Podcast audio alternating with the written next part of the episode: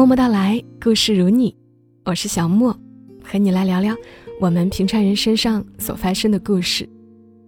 最近我翻到一本书，叫《愿你的选择配得上你的苦》，是一本故事合集，其中有一个故事叫《薄荷糖》，作者蒙大本儿，他写了自己曾经喜欢一个人的经历，虽然发生在异国他乡，但我想。一定是很多人曾有过的心情。也许，我们曾有过的某些念念不忘，可以在听完这个故事之后放下了。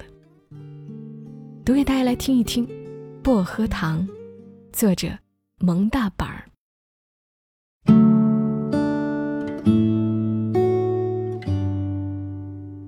刚来到加拿大的时候，我还是个刚刚高中毕业的小姑娘。一个人来到国外，对世界和社会充满好奇，像所有出生的牛犊一样，我对世界缺少戒心，还有种盲目的自大。就在这样的情况下，我认识了 H 君。第一次见 H 君的时候，并不觉得他有什么特殊之处，只是一个大我九岁的男人，已经有了稳定的工作和生活。可以面对白人，舌头不打结的说流利的英语。长得不美，不漂亮，身材也并不好看。他只是一个普通的二十六岁的男人，和我心中设想的二十六岁的男人并无差别。那天晚上我们吃饭，我点了一份食物，而他只点了一杯黑咖啡，在我对面慢慢喝着。喝了两口，他说。啊，这咖啡是沏的，不是煮的。我故作惊异地说：“这居然都能喝出来啊！”他低头又喝了两口，笑道：“不对，是我错怪他们了。这咖啡的确是煮的。”我没有再说话，心想：装逼。这次见面在我心中本是不会再发生的事情。不过是来到国外的华人间无谓的应酬，何况他只是一个如此普通的男人，故作能喝出咖啡区别的样子，庸俗自大。然而事情并没有按照我想象的方向发展。在第一次见面后，H 君时不时的会联系我，有时晚上发短信提到工作中遇到的奇葩事情。有时周末给我打电话，半个小时后车停在我家楼下，然后带着我去周边好玩的地方转。就这样，在 H 君的带领下，没多久就把我上学的城市周边都玩了个遍。H 君每次带我出去吃饭都是西餐厅，然而我却全然不认识菜单上的东西，于是每次点菜。都对着像天书一样的菜单发愁。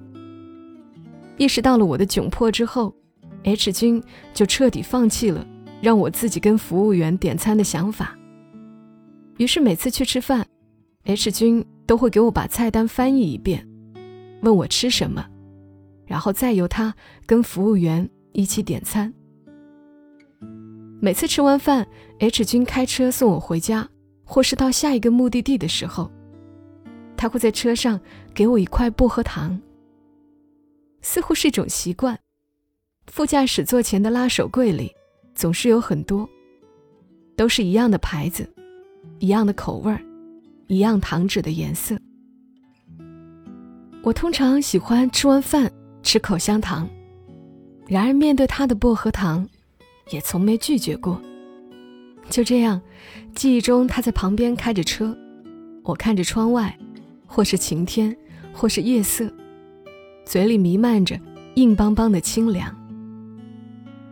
也许是因为太年轻，太不经事，当时的我并没有想过我和 H 君这样大的年龄差距保持关系是不是不合适，也并未想过他是否会有别的企图。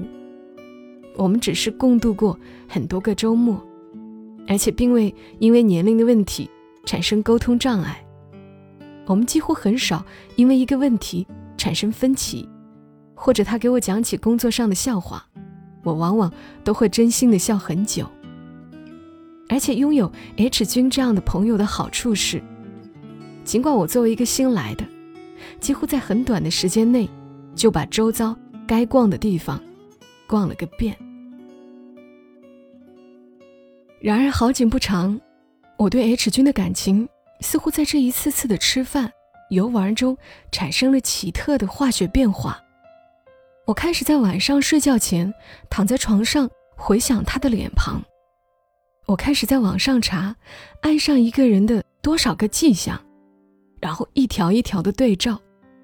甚至在最闲的无聊的时候，我会在闪满了十八禁致命的诱惑的游戏广告的算命页面上输入我俩的生日，查看配对指数，然后再对着那个看起来还不错的数字。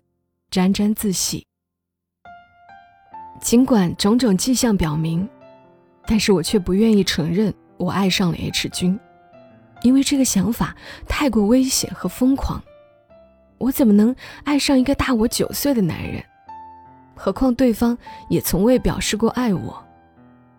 于是，每到夜深人静，我睡不着的时候，每当他的脸庞又浮现在我脑海的时候，我便努力的罗列理由、举例子，证明自己并不爱他，而且我也开始努力的跟学校里追我的小男生约会，以证明我还是可以跟别人开始新关系的。但是在持续了不知多少天的几乎每天晚上都要花至少一个小时纠结到底要不要主动联系他的状况后，我终于对自己投降。是的。我爱上他了，无可救药的爱上这个大我九岁的、身材已经略微开始发福的男人。于是之后的日子变得甜蜜而痛苦。我不敢主动联系他，甚至已经忘了之前心里没鬼的时候联系他的频率到底是多少。我揣摩着，纠结着，最后会实在忍不住给他发短信，然后用最快的速度把手机。调成静音，塞进抽屉里，装模作样看着书，心不在焉地告诉自己，不要去看手机，不要显得这么在意。然而过不了五分钟，我就会拉开抽屉，翻看手机有没有未读信息。如果他没有回我，就继续把手机塞进抽屉，继续装模作样看书。如果看到他回复我，就激动的编写回复。遣词造句看上好几遍，才点发送，然后再迅速把手机塞进抽屉里。就这样，我常常一个晚上什么都没做，而只是不停的像个神经病一样翻看手机。H 君的一切对我来说，都变得像兴奋剂一样。他的微博更新，他的人人推荐，我一定看得比自己的文章都仔细。然后对照着更新时间，想象他抱着手机刷微博，人人的样子。而 H 君曾经普通的脸和不美的身材，在我眼中也变得好看起来。见他的时候，我会趁他不注意盯着他看。他有一对虎牙，还有一双桃花眼，所以笑起来格外好看。他也许一直不好看。其实他真的不好看，然而他在我眼中，却成了全世界最好看的男人，谁都无法替代。因为喜欢，就越是胆怯，就越不能被对方察觉。所以在很长一段时间里，我对 H 君说话都很警惕，坚决不能透露半点我的感情。我对自己说，坚决不能。所以我绝对不会跟他开暧昧的玩笑，甚至有时会在见他的时候故意提到最近又有什么男生跟我表白了，最近又有谁约我。主题中心就是，看见没，我根本不喜欢你。然而 H 君却不然，他会不时的逗我。有天晚上我在他家里，两个人就着薯片吃完他做的所谓的红烧肉。坐在还摆着残羹剩饭的餐桌旁看生活大爆炸。他笑着问我：“丫头，怕以后嫁不出去吗？”我回头白了他一眼，说：“我肯定嫁不出去。”他笑着，露出好看的小虎牙，说：“没事儿，你以后要是嫁不出去，哥就委屈委屈自己，给你凑合凑合过。”我看着莱纳德苦苦追求佩妮无果，白了一眼，骂了他一句：“滚蛋！”装作自己完全不在意，心里。却飞满了缤纷的蝴蝶。其实现在想起来，我始终不能明确的说出我从何时开始爱上了他。这种感觉不知从何而起，却像一颗种子，极其不易察觉的埋进了心里。然而每次见他，都在滋养着这颗种子发芽。等到他真的突破心房，崭露头角的时候。他的根须已经扎入了每一根毛细血管，每一根末梢神经，它成为了我身体、生命、生活的一部分。它给予我快乐和痛苦，如同试图品尝刀尖上的蜂蜜，每一口都是带着疼痛的甜蜜。这样的日子持续了近一年后，在我几乎相信会这样一直没有尽头的时候。在我一边劝自己远离，又一边不得不靠近的死循环中，突然发生了变化。在我们认识一年多以后，H 君突然不再联系我。曾经不会超过三天间隔的电话短信，突然就断了两个星期。我每天焦躁地看着电话，却始终无法看到他的名字显示在屏幕上。他没死。因为微博和人人还在持续更新着，Facebook 和 QQ 也显示近几天内都有登录，他只是从我的世界里消失了。开始的一周，我还忍着不联系他。如果他没有事情，那么一定是不想跟我说话，我这样劝自己。然而第二周，经过长期彻夜的挣扎后，我终于拨通了那个电话。那个曾经占据我通话记录大部分的号码，听着对面的待接长音，我清楚的感觉到自己拿着电话的手在抖。电话响了大概十来声之后，在我马上打算挂掉的时候，对方接了起来。喂，是我熟悉的声音。我突然不知道如何是好。对着电话沉默了十秒。喂，怎么了？对方又说。我张开嘴，不知如何是好。终于弱弱的问了一声：“你怎么了呀？”H 君沉默了三秒，或许是三分钟，或许是三个小时，但在我记忆中。那似乎是三个世纪。然后我听到他的声音从很远的地方传过来。他说：“那个，我好像有女朋友了。”我举着电话，觉得十分不知所措，眼泪涌出来，却要克制住自己哽咽的声音。我靠向离自己最近的墙，努力憋了口气。用自己能达到的最正常的声音说：“哦，Good for you。”然后顿了三秒钟，挂了电话。过了一会儿，手机响，我看到 H 君发来的短信：“对不起，你也很好，只是太小了。对不起。”我不想你难过。当时的心情很难形容，确切的说，其实脑子里并没有什么东西，却就是流泪。心里的难过似乎全部反映到了身体上。我真真切切的感受到自己左胸口痛得厉害，大概就是传说中的心绞痛。那天晚上，我一个人坐在床上哭了一宿，胸口痛得觉得没办法呼吸，每哭一会儿就要认真的喘几口气。我坐在屋里，靠着墙，看着漆黑的天花板，一遍遍的重复着：“他不爱你，和你不配。”两句话，我努力让自己不想，却不能控制自己在脑海里回放我们曾经在一起度过的时光的片段。曾经求之不得的美好，现在全部变成了刺进心房的尖利的匕首。我一直哭到天边，露出了鱼肚白。坐在床上，可以清楚听到早上鸟儿的鸣叫。最后因为疲惫不堪，终于在床上睡了过去。梦中，却还是 H 君笑起来可爱的虎牙。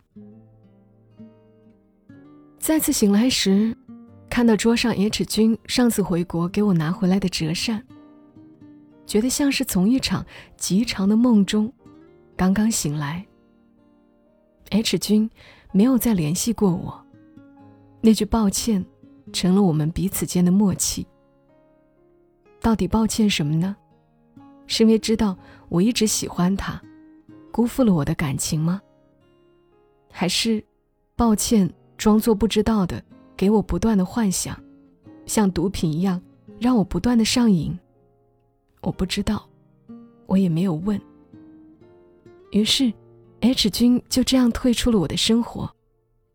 我扔掉了他送我的留在我家里的东西，删掉了所有的短信和记录，删掉了我所加过的所有的账号。从此，生活中没有他，网上电话里都没有他，他只是一场好梦。我对自己说。H 君离开后。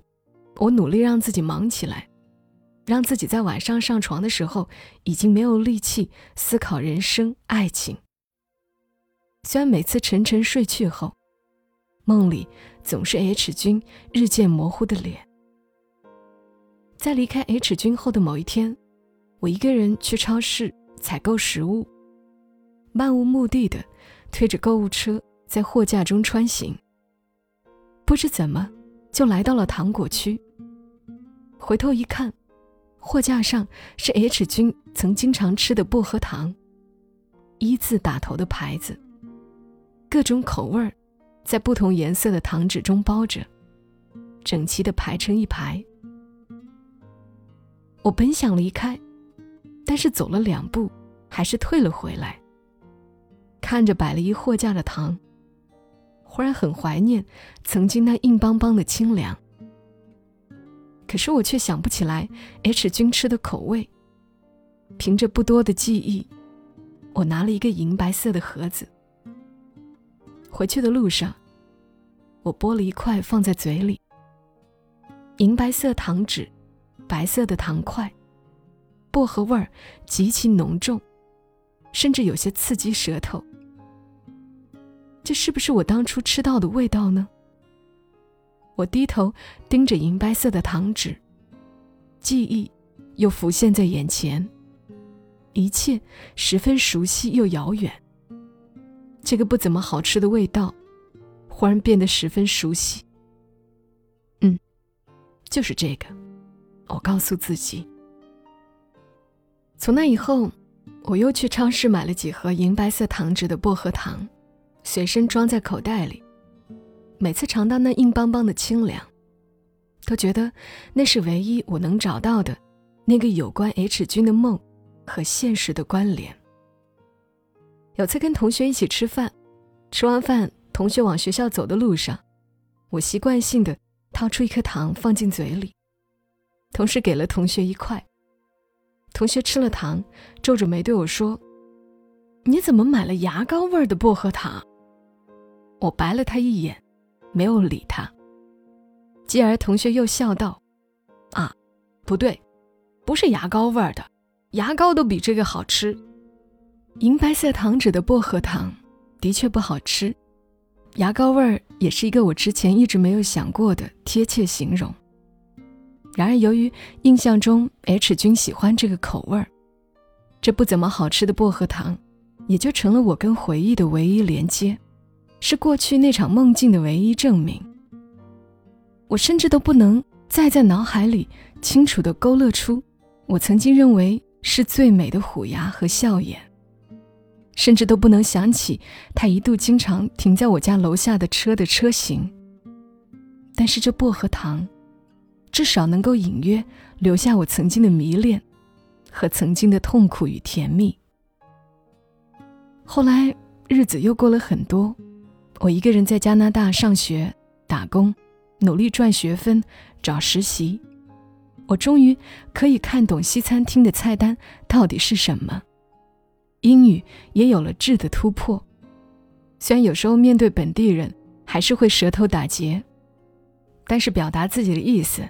欢乐的聊下去，还是没有问题的。我考了驾照，自己买了一辆二手车，自己带着自己在节假日去了 H 君曾经说要带我去，却最终没有去的地方。自己带着自己吃遍城里的大街小巷。曾经的日子已经在现在的生活中褪去了痕迹。唯一不变的是那银白色糖纸的薄荷糖。一直在我包里，是我每次购物的必选项。因为忙碌，我很少有时间专门想起过去。然而每每尝到薄荷糖的味道，就不由得想起 H 君曾经在我身边的日子。如果可以称作在我身边的话，很难提及爱或恨，但却始终是心里一个解不开的结，打在那里。每次路过，都要被绊倒。后来有一天，我去逛街，看到商场门口一个熟悉的身影，是 H 君。尽管一年多没有见面，我仍旧一眼认得出来。我一时不知道该怎么办，准备转身逃跑，谁知他却回头看到了我。没办法装作没看到，只好上前打招呼。H 君的变化不大，似乎面容又添了些疲惫。曾经一直叫唤着要减肥，也并没有瘦下来。我们在商场旁边的一个寿司店一起吃了饭，并没有谈起从前。似乎从前从未发生过，只是寒暄。H 君再过不久就要结婚，进入另一种生活。家里啊，像催命一样。没办法，一天不结婚，我妈一天的给我脸色看。她说：“看着他略显疲惫的面容，我忽然觉得有些心酸。这算是解释吗？难道一个人能够不知道自己到底想要怎样的生活？”我最终还是没有多说。吃完饭，我们又坐了一会儿。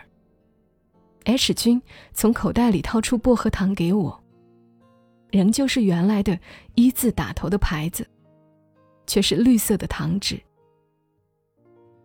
怎么换了颜色啊？我接过糖问他。什么？H 君一脸困惑。你以前不吃这个口味啊？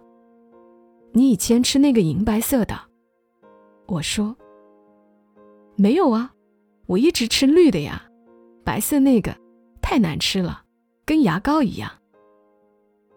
我没有再说话，有些疑惑的拨开糖纸塞进嘴里。熟悉的味道弥漫在唇齿间，不刺激的薄荷味，甜味居多。我这才想起来，这的确是 H 君以前一直吃的味道。那一刻。看着对面的 H 君，曾经的一切执念，突然释然。那些念念不忘、始终想要得到的解释，瞬间变得不再重要。因为我苦苦记了那么久的薄荷糖，最终还是记错了味道。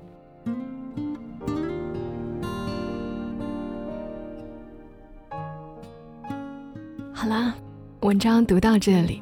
我还蛮喜欢这种描述的特别细腻又很贴切的文字，像是自己也经历了一番。我们念念不忘的，也许只是我们记忆中的那个人，而记忆呢，常常是有偏差的。这里是在喜马拉雅独家播出的《默默到来》。如果你常常来这儿听故事，记得要多评论、多点赞、多转发，还有给个五星好评，因为大家的支持能让我们的节目发展的更好。谢谢你们啦！祝你一夜好眠。小莫在深圳，和你说晚安。